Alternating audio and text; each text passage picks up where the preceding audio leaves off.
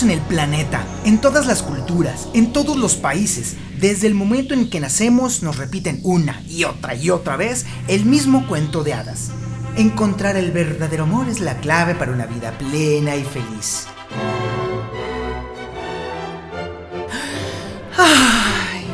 El famoso y vivieron felices para siempre. Pero la realidad, esa que tantos planes le echa a perder a López Obrador, siempre fastidia los cuentos de hadas, porque a la hora de volvernos adultos nos enfrentamos, y muchas veces fracasamos, al enorme reto de reconciliar el cuento de la monogamia con un hecho. Los humanos somos pésimos para ser monógamos. Solo en 2017 se registraron en México 526.008 matrimonios, pero más de 147.581 divorcios. Más del 29% se dijeron adiós. Además, los casamientos disminuyen y los divorcios aumentan. El agua apaga el fuego y al ardor los años.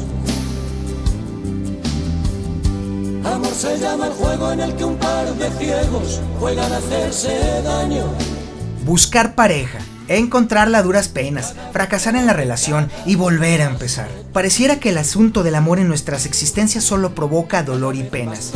Y cada vez más yo sin rastro de nosotros.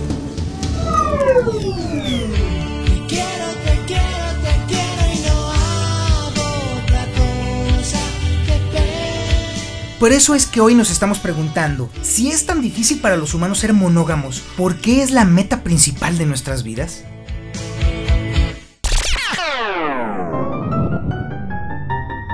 Si le preguntas a las parejas por qué eligen la monogamia, escucharás la misma respuesta, porque se enamoraron. Pero la monogamia y el amor no son lo mismo. Nuestra educación nos ha programado para estar obsesionados con la idea de que la monogamia significa amor y viceversa, y que en contraparte, la ausencia de monogamia no es amor. Este podcast está hecho para hablar de hechos, no de ideas, así que es nuestra obligación ciudadana, responsable y bien informada decirte, spoiler alert, que el amor es un sentimiento y que la monogamia es una regla.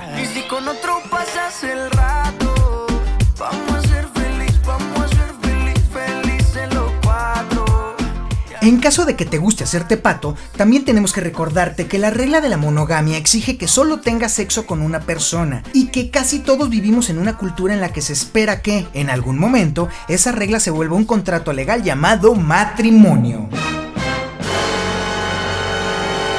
En muchos países, romper esa regla es casi un crimen.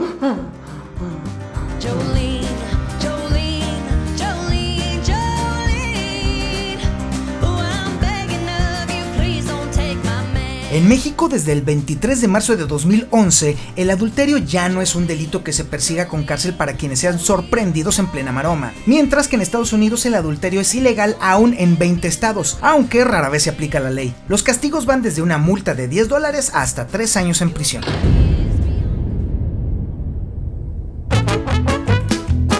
Pero, como suele suceder, la ley no está del lado de los usos y costumbres, así que en el plano social, si llevas 50 años en una relación monógama y eres infiel una sola vez, la mayor parte de las personas dirá que toda esa relación fue una mentira y un fracaso. Rata inmunda, animal rastrero, escoria de la vida ante la clara evidencia de que los humanos no podemos evitar los impulsos ambivalentes y que si bien nos es agradable tener a alguien en quien confiar, también padecemos la tentación de la novedad. Si somos como somos, entonces, ¿por qué nos hemos inventado una regla tan difícil de seguir y cuando la rompemos es tratada como una enorme traición? Te odio y te desprecio por más de un siglo existe una explicación culturalmente aceptada, y es la narrativa tradicional que todos conocemos. Que los hombres quieren libertad sexual y esparcir su semilla por el mundo, y las mujeres quieren exclusividad y eligen a un proveedor porque son vulnerables y hay que cuidar a los hijos.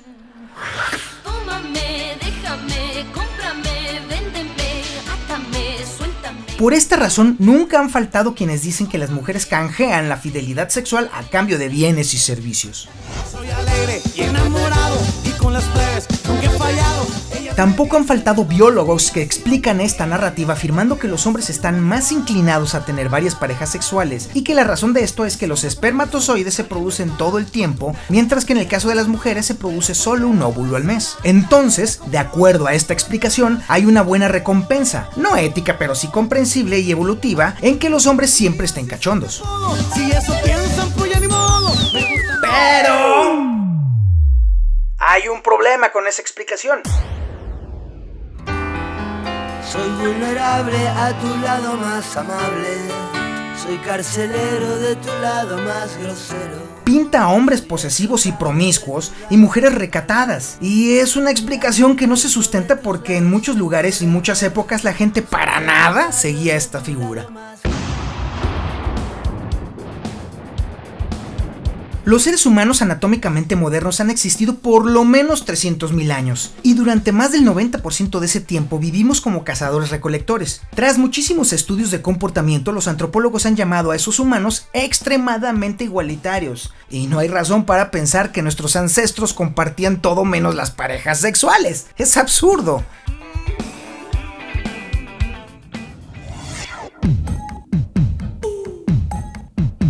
Claro que no podemos regresar en el tiempo y entrevistar a nuestros antepasados, pero tenemos los relatos de exploradores europeos que vieron y documentaron estas sociedades antes de que fueran tocadas por forasteros. En estos relatos se muestran sorprendidos por la diferencia de las costumbres sexuales. Hay una famosa historia de un jesuita que vivió con los indios Nazcapi por un tiempo y les preguntó, si dejan que sus esposas tengan tanta libertad, ¿cómo saben que el niño que lleva es suyo? Y por supuesto registró la respuesta del indio. Eso no tiene sentido. Los franceses solo aman a los hijos biológicos. Nosotros amamos a todos los niños de la tribu.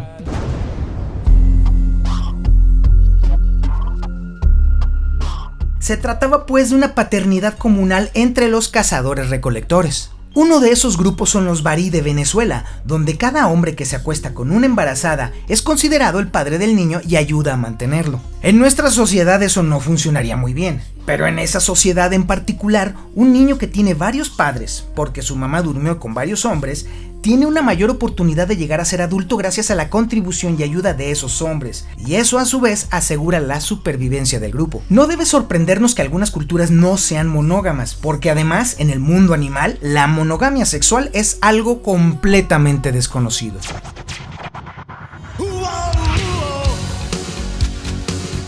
Es más, la única criatura romántica en este planeta podría ser el Diplosum paradoxum, una solitaria parasitaria que literalmente se fusiona a su compañero de por vida y se acabó. Ya no hay más monogamia en el mundo animal.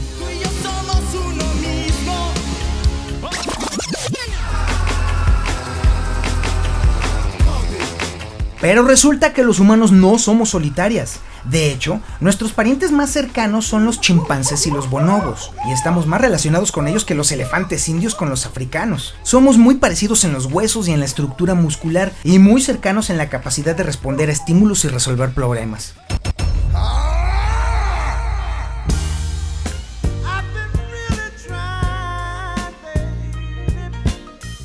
Y vaya que lo sabrán quienes los hayan visto en un zoológico. Los chimpancés y los bonobos son todo menos monógamos. En particular los bonobos tienen sexo todo el tiempo. Lo hacen para decir hola, para decir adiós, cuando están estresados, cuando quieren jugar, antes de descansar. Bueno, ni las orgías romanas se parecen a las aventuras de nuestros parientes genéticos. Para los bonobos femeninos y masculinos, esa filosofía de amor libre tiene un sentido evolutivo. Los machos esparcen su semilla y las hembras reciben la semilla de varios machos que luego compiten para fertilizar el óvulo. Es la supervivencia del espermatozoide más apto. También hay aspectos de la anatomía del bonobo que parecen adaptarse a la promiscuidad y curiosamente también se ven en los humanos, lo que sugiere que quizá evolucionamos para no ser monógamos.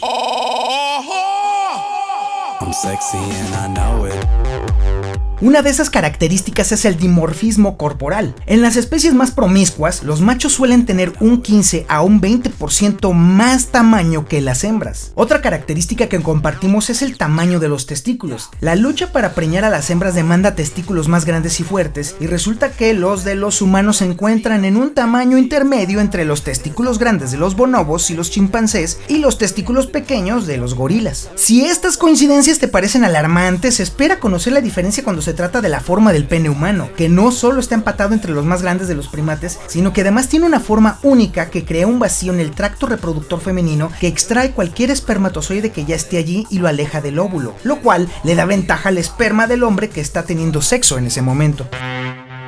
Como que este podcast ya está empezando a tener demasiados detalles. Las damas que escuchan este maravilloso podcast también tienen coincidencias con los primates y la más llamativa y sonora, literalmente, es la vocalización copulatoria femenina. Un fenómeno tan conocido y aceptado que es una característica de las escenas sexuales y una broma indispensable en WhatsApp. Más allá de las bromas, resulta que la vocalización copulatoria femenina es común entre los primates donde hay competencia de espermatozoides. ¿Ya no?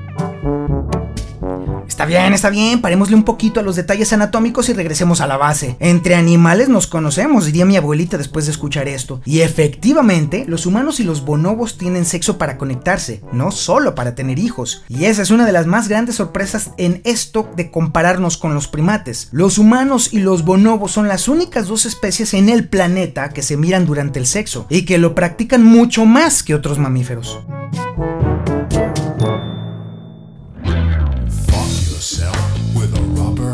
Así que siéntete libre de aclararle al presumido de la oficina que dice todos los lunes que el fin de semana hizo el amor como animal, pues se equivoca. En realidad es exactamente lo contrario.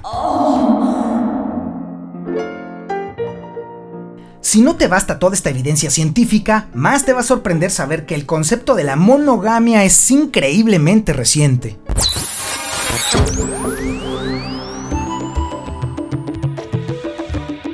Hace 12.000 años, cuando el humano dejó de ser cazador-recolector y descubrió cómo cultivar, también dio inicio una nueva preocupación, el derecho de propiedad. Los griegos fueron los primeros en documentar esta inquietud al inmortalizar la frase, no quieres una semilla extranjera en tu tierra. De forma inevitable y por miles de años, las uniones entre ambos sexos sirvieron para el propósito específico de aumentar la fuerza laboral familiar, generar tratados de paz y fortalecer alianzas de negocios. El matrimonio fue inventado no para crear una relación entre una mujer y un hombre, sino un parentesco político, económico y militar. Un ejemplo famoso fueron Antonio y Cleopatra, porque no fue una historia de amor, sino de dos personas que pertenecían a dos de los imperios más poderosos del mundo que trataban de estar juntos para gobernar ambos imperios. La idea de casarse con alguien por amor, dice la investigadora Stephanie Kuntz, apenas tiene poco más de 100 años en las sociedades occidentales, y cuando esto comenzó a popularizarse, mucha gente poderosa se asustó, porque entonces eso significaba que una alianza económica, política o militar podría no funcionar ante la posibilidad de que uno de los contrayentes dijera que no se quería casar o que se quería divorciar porque no amaba al otro. Así que fue obligado a inventar una necesidad apremiante, asustadora, fuerte, contundente y casi irresistible. Hombres y las mujeres necesitan hallar el amor para casarse porque son dos partes de un todo. Los hombres son agresivos y protegen, las mujeres crían y son recatadas. Son opuestos que se complementan. El campo de la biología evolucionista de esa época sirvió también a este propósito y fue desarrollada y liderada por científicos británicos, hombres todos, que usaron sus teorías de selección sexual para explicar, justificar e implementar los roles de género victorianos. El que más influyó para consolidar este propósito fue Charles Darwin, que escribió en El origen de las especies, La mujer es distinta al hombre en disposición mental, principalmente por su gran ternura y menor egoísmo. El hombre se deleita con la competencia y esto lleva a la ambición. Por tanto, el hombre se ha vuelto superior a la mujer. Eso comprueba que Charles Darwin era un machista de lo peor. Hoy esta frase nos suena retrógrada, pero cuando se generó se volvió muy popular porque tenía sentido para las sociedades de ese tiempo. De hecho, la sociedad en la que él vivía era machista, y lo sigue siendo. Pero aún a pesar de que está comprobado que la monogamia es algo inventado, y que es una forma de reforzar los roles de género y el orden social, ¿cómo explicamos ese sentimiento visceral y profundamente arraigado que nos da cuando alguien amado se desvía?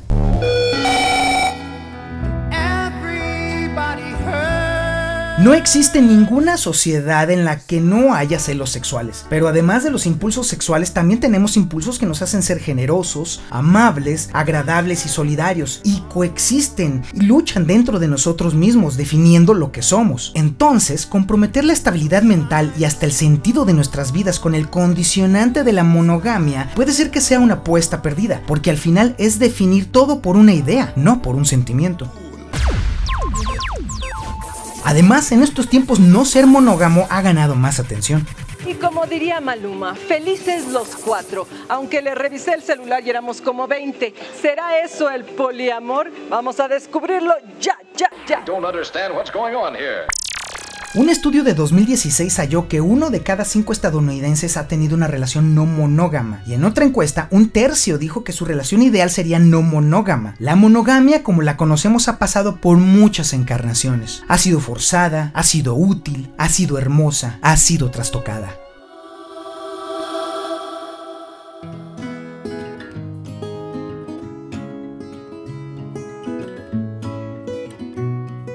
Así como la sociedad humana evoluciona, también la sexualidad humana cambia y se transforma. Por primera vez en la historia tratamos de desarrollar relaciones que no se basan en la coerción que actúa en contra de la mujer por su dependencia económica, legal y por su cuerpo, o en contra del hombre por las estructuras sociales y económicas. Hoy estamos tratando de encontrar un nuevo balance. Y hay que decirlo muy claro, no estamos en contra de la monogamia, pero sí estamos en contra de que se imponga a quienes no la quieren. Por ser una idea y una elección, la monogamia debe ser considerada como el vegetarianismo. Puedes elegir ser vegetariano y eso puede ser saludable, ético y además una decisión maravillosa. Pero tienes que vivir con el hecho irremediable de que aunque elijas ser vegetariano, eso no significa que el tocino deje de oler delicioso.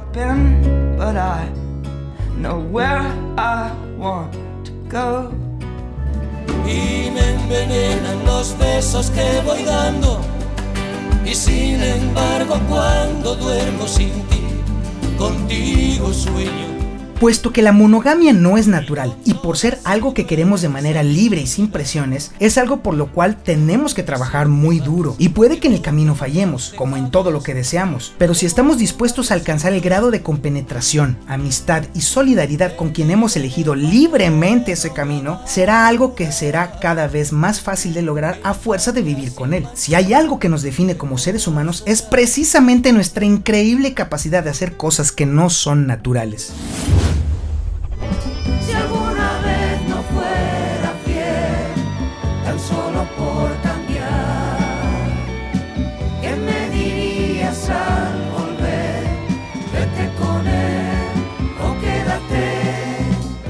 Si tenemos suerte en ese camino, no se tratará de qué tipo de relaciones debemos tener en el futuro moderno, sino de diseñar el tipo de relaciones que queremos tener. Así pues, los humanos quizá no hemos evolucionado para ser monógamos sexualmente, pero evolucionamos para ser maravillosamente adaptables.